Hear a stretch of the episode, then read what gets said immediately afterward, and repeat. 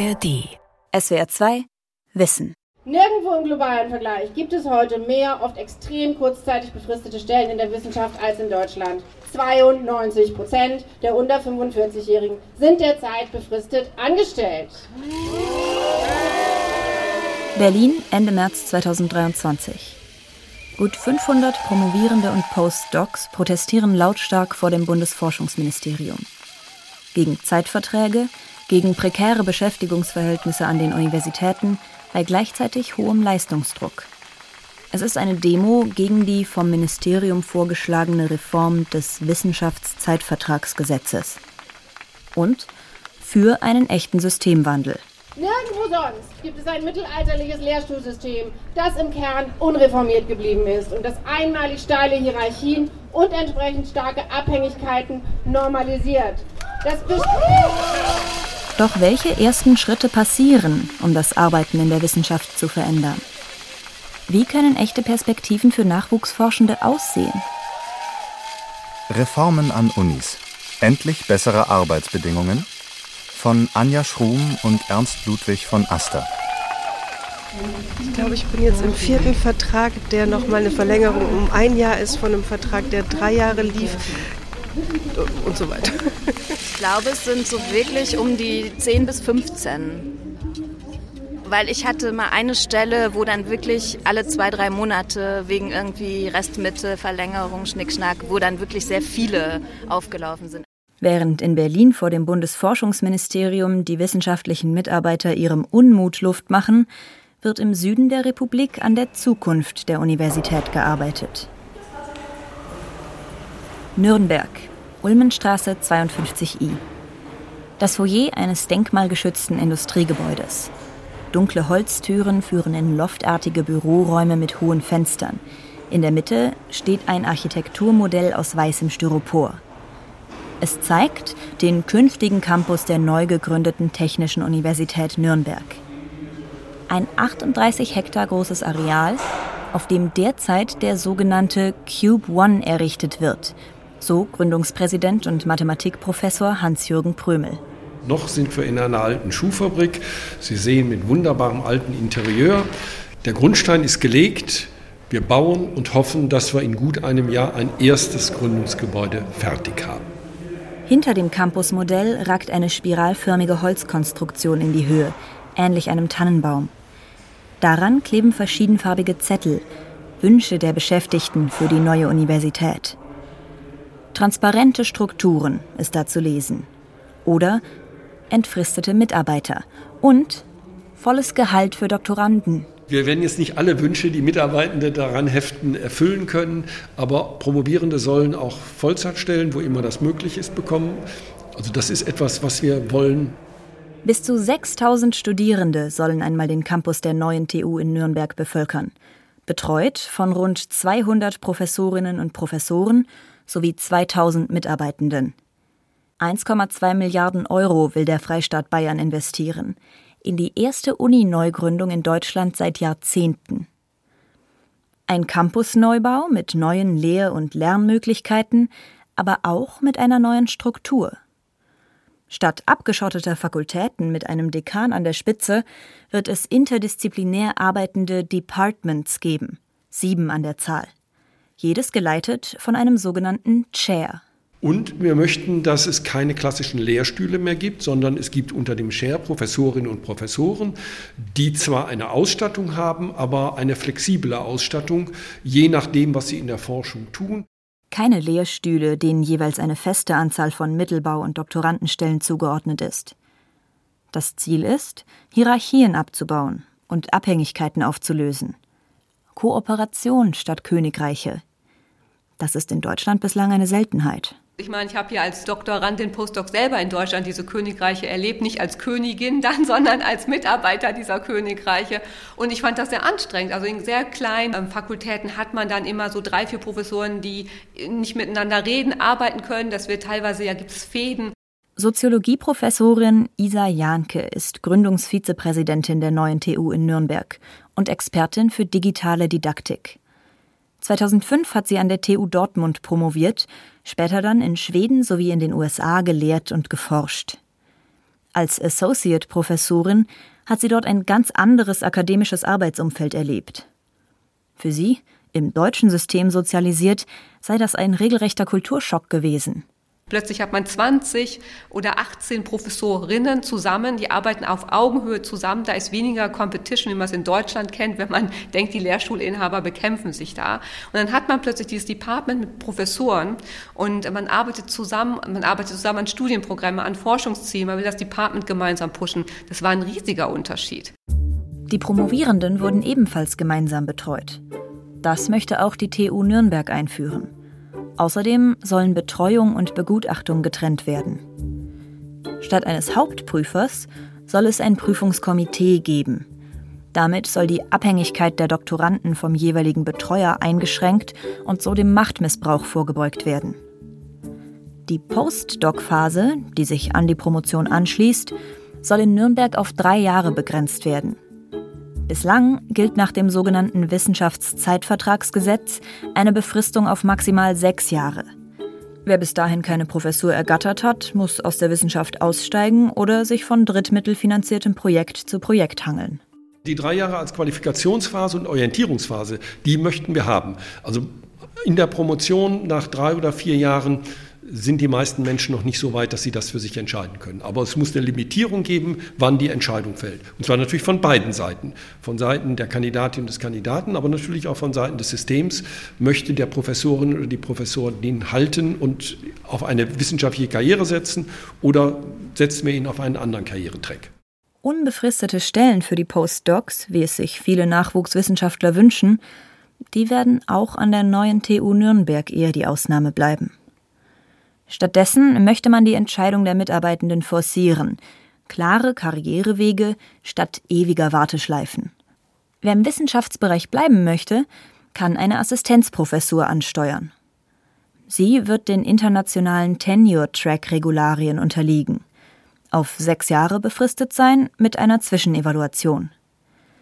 Wird die bestanden, kann man weiter aufsteigen zum unbefristeten Associate Professor und später zum Full Professor. Auch eine Karriere jenseits der Professur möchte man unterstützen, in der Uni-Verwaltung etwa. Eines aber werde es an der TU Nürnberg nicht geben, verspricht Prömel. Kettenverträge. Also eine Befristung nach der anderen, wie es bislang oft üblich ist dass man versucht, Menschen länger im System zu halten, ohne ihnen eine, eine klare Perspektive zu bieten.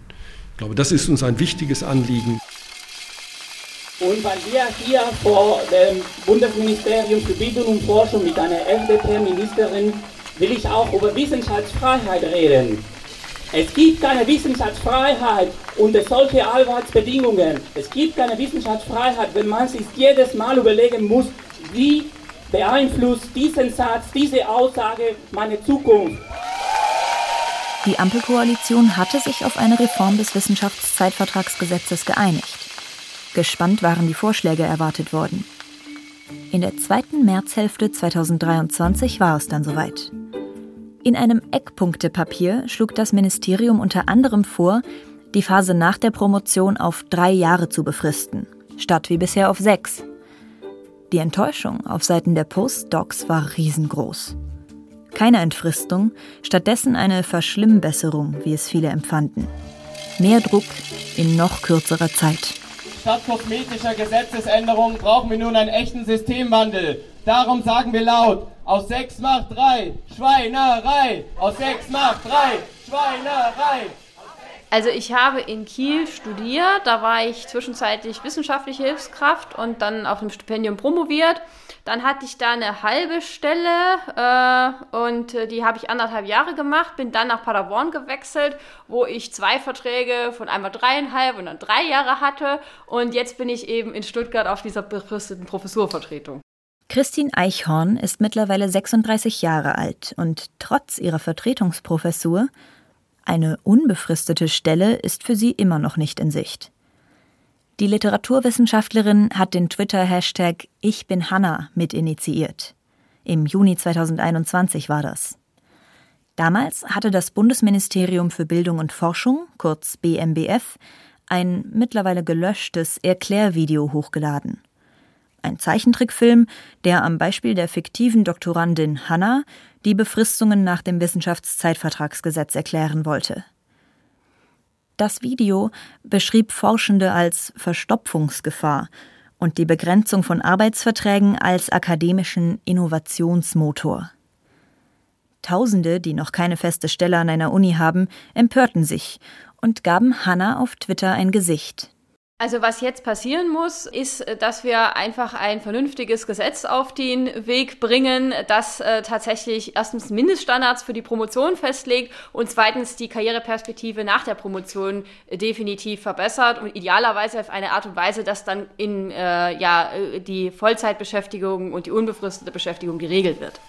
Postdoc-Stellen müssen eine dauerhafte Perspektive bieten, lautet die Forderung von Hashtag Ich bin Hanna.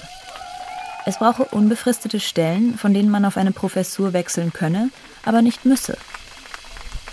Das deutsche Wissenschaftssystem werde sich ändern müssen, argumentiert Christine Eichhorn.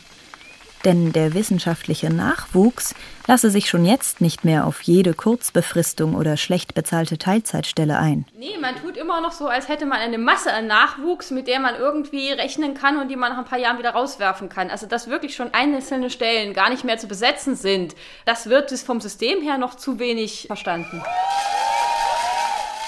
Perspektivisch habe ich da gar keinen Bock drauf, auf diese Stückelverträge. Also Wissenschaft ist natürlich toll, würde ich gerne bleiben, aber die Arbeitsbedingungen machen einfach keinen Spaß. Also entweder kurze Verträge, absurde Arbeitszeiten, massive Belastung. Wie diesem Bioinformatiker geht es vielen bei der Demo vor dem Bundesforschungsministerium.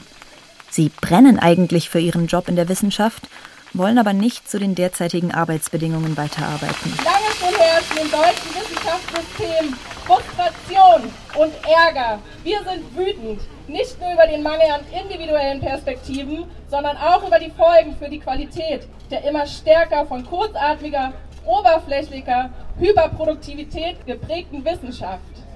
Wir stehen heute hier zusammen, weil wir uns einig sind, dass der zurückgezogene Vorschlag der Bundesregierung ein bereits dysfunktionales System nur noch weiter verschlechtern würde.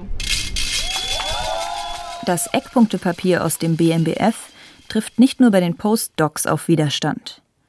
Innerhalb weniger Tage solidarisierten sich rund 3000 Professorinnen und Professoren unter dem Hashtag Profs für Hanna und unterzeichneten eine Stellungnahme. Auch die Hochschulrektorenkonferenz, also der Zusammenschluss der Hochschulen in Deutschland, kurz HRK, zeigte sich wenig begeistert, wenn auch aus ganz anderen Gründen. Die HRK selbst hatte eine Begrenzung der Postdoc-Phase auf vier Jahre vorgeschlagen, plus sechs Jahre für die Promotion, beides flexibel verrechenbar. HRK-Präsident Professor Peter André Alt. Die Verkürzung der Postdoc-Phase von vier auf drei Jahre ist problematisch. Die vier Jahre sind schon sehr knapp bemessen. Man muss ja berücksichtigen, dass unter Umständen in manchen Fächern eine Habilitation erfolgen soll. Das kann in vier Jahren kaum gelingen. Deswegen sollten wir auf keinen Fall unter diese vier Jahresgrenze gehen. Die HLK hält weiter am Sonderbefristungsrecht fest. Eine Entfristung im Postdoc-Bereich ist mit ihr nicht zu machen, stellt er klar. Da besteht eben wirklich die Wirkung darin, dass äh, die nachfolgenden Generationen benachteiligt werden. Wir promovieren im Augenblick im Jahr in Deutschland rund 30.000 Personen.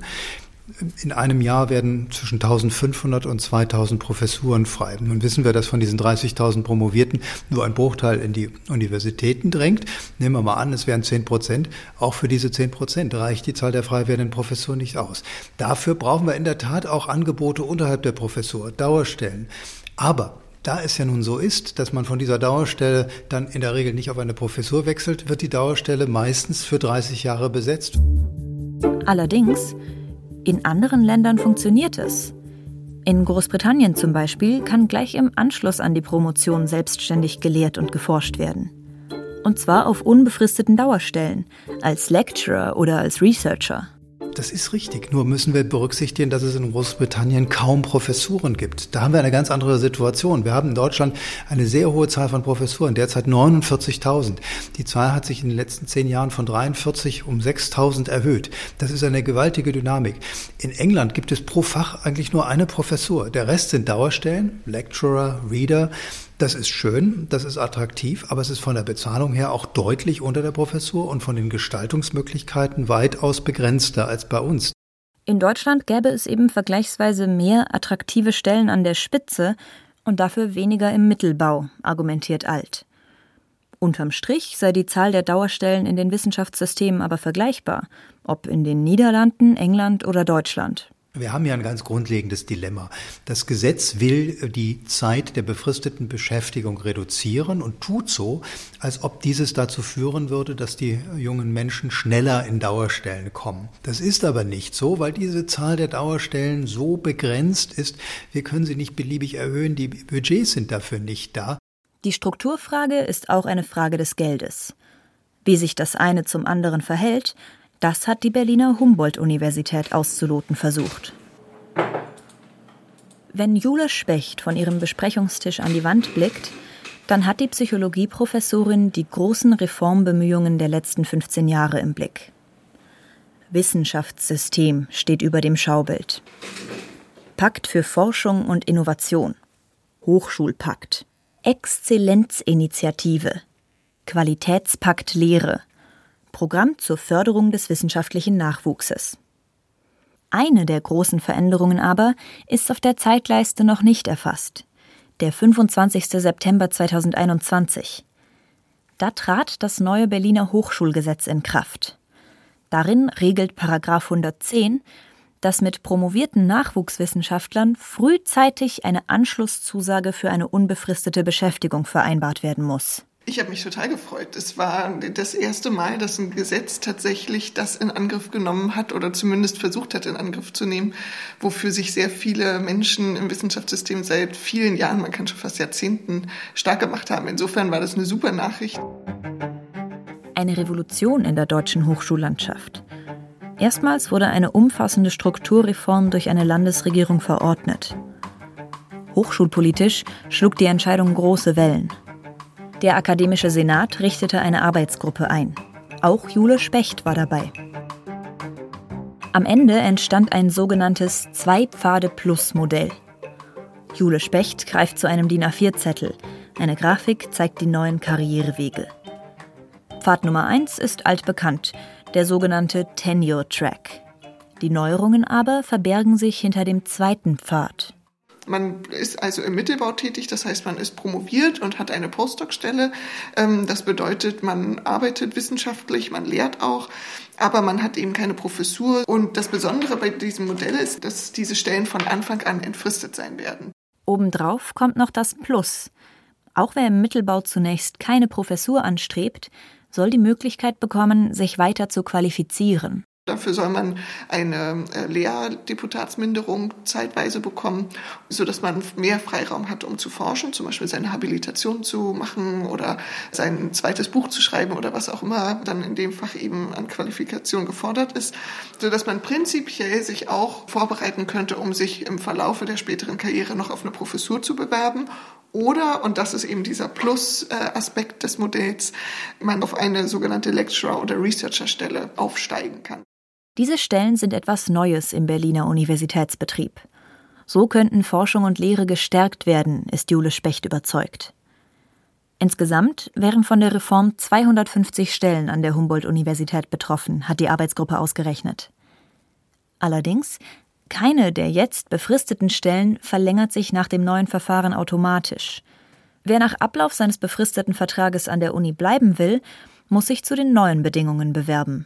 Ne, das ist schon auch eine Neuerung, dass man nicht mehr von einer Professorin ausgesucht wird, einer einzelnen, der man zugeordnet ist, sondern dass es Komitees gibt, um gemeinsam zu überlegen, wollen wir diese Person langfristig am Institut halten. Das kann eben nicht eine einzelne Person entscheiden. Das neue Modell wird in seiner Grundversion teurer werden, haben Specht und ihre Mitstreitenden ausgerechnet. Sie kalkulieren mit Mehrkosten von 10.000 Euro pro Stelle und Jahr. Bei 250 Stellen sind das 2,5 Millionen Euro mehr jährlich. Bei einem Jahresetat von rund 300 Millionen Euro, gerechnet ohne Drittmittel, ist das weniger als ein Prozent. Aber schon diese Summe stellt den durch Inflation und steigende Energiekosten strapazierten Haushalt vor Herausforderungen. Das sind keine Unsummen, aber das Geld ist bisher eben nicht da. Und insofern, glaube ich, ist es prinzipiell machbar, aber es ist so auf Kante genäht, dass es aus meiner Sicht sich die Politik überlegen muss, wie sie an anderer Stelle entlasten kann. Und das kann mit Geld gehen, das kann mit zusätzlichen Stellen gehen, das kann mit Lehrentlastungen gehen. Das sind alles Möglichkeiten, die man diskutieren kann und die aus meiner Sicht noch unterdiskutiert sind. Der Akademische Senat hat nun sein Konzept der Wissenschaftsverwaltung vorgelegt und will es zur Grundlage der nächsten Verhandlungen über den Uni-Haushalt machen. Die aber werden mit einer neuen Berliner Landesregierung geführt werden müssen, einer großen Koalition unter Führung der CDU. Der Koalitionsvertrag mit der SPD sieht eine Aufstockung der jährlichen Zuschüsse für die Universitäten um fünf Prozent vor. Eine wie von Specht und ihrer Arbeitsgruppe vorgeschlagene Entfristung soll es aber vorerst nicht geben. CDU und SPD wollen die Übergangsfrist für den entsprechenden Passus bis April 2025 verlängern und die Entwicklung auf Bundesebene rund um das Wissenschaftszeitvertragsgesetz weiter beobachten. Für die Berliner Postdocs geht die Hängepartie also weiter. Wie schwer und lang andauernd Reformversuche an der Universitätsstruktur sein können, das lässt sich gut 400 Kilometer weiter im Westen studieren. Universität Bremen. Im Foyer hängt ein großes Wandbild. Darauf quälen sich vier Menschen in blauen Arbeitsoveralls eine graue Treppe nach oben, dem Licht entgegen, das durch eine geöffnete Tür dringt. Am Fuße der Treppe brüten Studierende über Büchern, beobachtet von einer Männergruppe in grauen Anzügen. Aufstieg und Fall heißt das Bild. Von Aufstieg und Fall einer Reformidee an der Uni kann Arndt Wonka berichten. Seit Jahren kämpft der Politikprofessor für eine Demokratisierung der Universitätsstrukturen. 2016 starteten er und einige Kollegen einen Reformversuch am Bremer Institut für Politikwissenschaft. Nach jahrelangen Debatten wollten sie mehr Demokratie wagen. Hierarchien abbauen, verkrustete Strukturen aufbrechen und so dem akademischen Mittelbau eine berufliche und wissenschaftliche Perspektive geben. Die Idee? Auflösung der Lehrstuhlstruktur, Schaffung eines Departments, mehr Gleichberechtigung unter den Mitarbeitenden. Und die Begründung war, und die haben wir auch empirisch dokumentiert, dass von den wissenschaftlichen Mitarbeiterinnen und Mitarbeitern viele grundständige Lehre gemacht haben, also von der Einführungsvorlesung bis äh, über Pflichtseminare dass die Leute, die wissenschaftlichen Mitarbeiterinnen und Mitarbeiter zur wissenschaftlichen Erkenntnis und auch zur wissenschaftlichen Reputation des Instituts maßgeblich beigetragen haben über Veröffentlichung. Das Institut für Politikwissenschaft beschloss 2016 ein Reformpapier. Die Hochschulleitung sagte ihre Unterstützung zu. Auch Gespräche mit der Deutschen Forschungsgemeinschaft, die einen Großteil von Drittmittelstellen finanziert, wurden verabredet. Der ganz ursprüngliche Vorschlag war tatsächlich, dass es mehr entfristete Stellen geben soll, dass diese Stellen aber gar nicht zwingend alle auf der Ebene der Professuren liegen müssen, sondern dass es auch entfristete wissenschaftliche Mitarbeiterinnen und Mitarbeiter geben soll. Und dann geschah eine ganze Zeit lang nichts. Und Wonka verließ das Institut, wechselte auf eine Professur am Institut für Europastudien. Von dort musste er verfolgen, wie Bedenken auf unterschiedlichsten Ebenen vorgebracht wurden. Wie werden die Ruhebezüge, also die Pension, finanziert? Denn befristete Mitarbeiterstellen zahlen eben in die Rentenkasse ein, während Professoren und Professoren äh, Pensionen erhalten, also dann dem Landeshaushalt äh, zur Last gelegt werden. Das war eine Frage. Am Ende lief alles weiter wie zuvor. Ohne Departments. Trotzdem aber hat sich im Unisystem in den letzten Jahren etwas geändert, diagnostiziert Wonka. Vor allem durch den Tenure-Track wurde das zuvor starre Berufungssystem erstmals aufgeweicht. Während im Normalfall Habilitation, Ausschreibungs- und Berufungsverfahren zur Professur führen und die Bewerber bei der Stellensuche oft jahrelang von Uni zu Uni touren müssen, bietet der Tenure-Track von vornherein Planungssicherheit die Postdocs bekommen die Zusage, nach sechs Jahren bestandener wissenschaftlicher Bewährungszeit auf eine Professur übernommen zu werden. So wird die Wissenschaftskarriere planbar. Eine Milliarde Euro stellt der Bund seit 2016 zur Verfügung. Bis zum Jahr 2032 können so bundesweit rund 1000 Stellen gefördert werden. Insofern geht was voran und die Länder mussten sich dann verpflichten, die dauerhafte Finanzierung zu übernehmen. Und da ist der Bund ja äh, vielleicht gar nicht selten ganz geschickt drin, auch die eine oder andere Reform zu initiieren. Ein Beispiel, wie der Bund einen Strukturwandel anstoßen kann. Doch auch die Bundesländer können einiges tun. Bremen zum Beispiel änderte sein Hochschulgesetz und schuf so etliche entfristete Stellen im Mittelbau. Und da wurden Senior Lecturer und Senior Researcher Stellen eingeführt, also entfristete Stellen im Mittelbau, die transparent ausgeschrieben werden sollten. Äh, und diese Stellen, die haben wir an der Uni Bremen jetzt schon. Mehr als 20 Stellen wurden bisher so besetzt. Wer nach vier Jahren positiv evaluiert wird, bekommt nun einen unbefristeten Vertrag. Ein Schritt in die richtige Richtung, findet Arndt Wonka, dem aber weitere folgen müssen. Noch einmal zurück an die neu gegründete TU Nürnberg. Die ersten zwei Departments sind im Entstehen. Unbefristete Stellen für Postdocs werden allerdings auch hier die Ausnahme sein. Die ersten beiden Department Chairs sind ernannt. Erste Berufungsgespräche für Professuren laufen.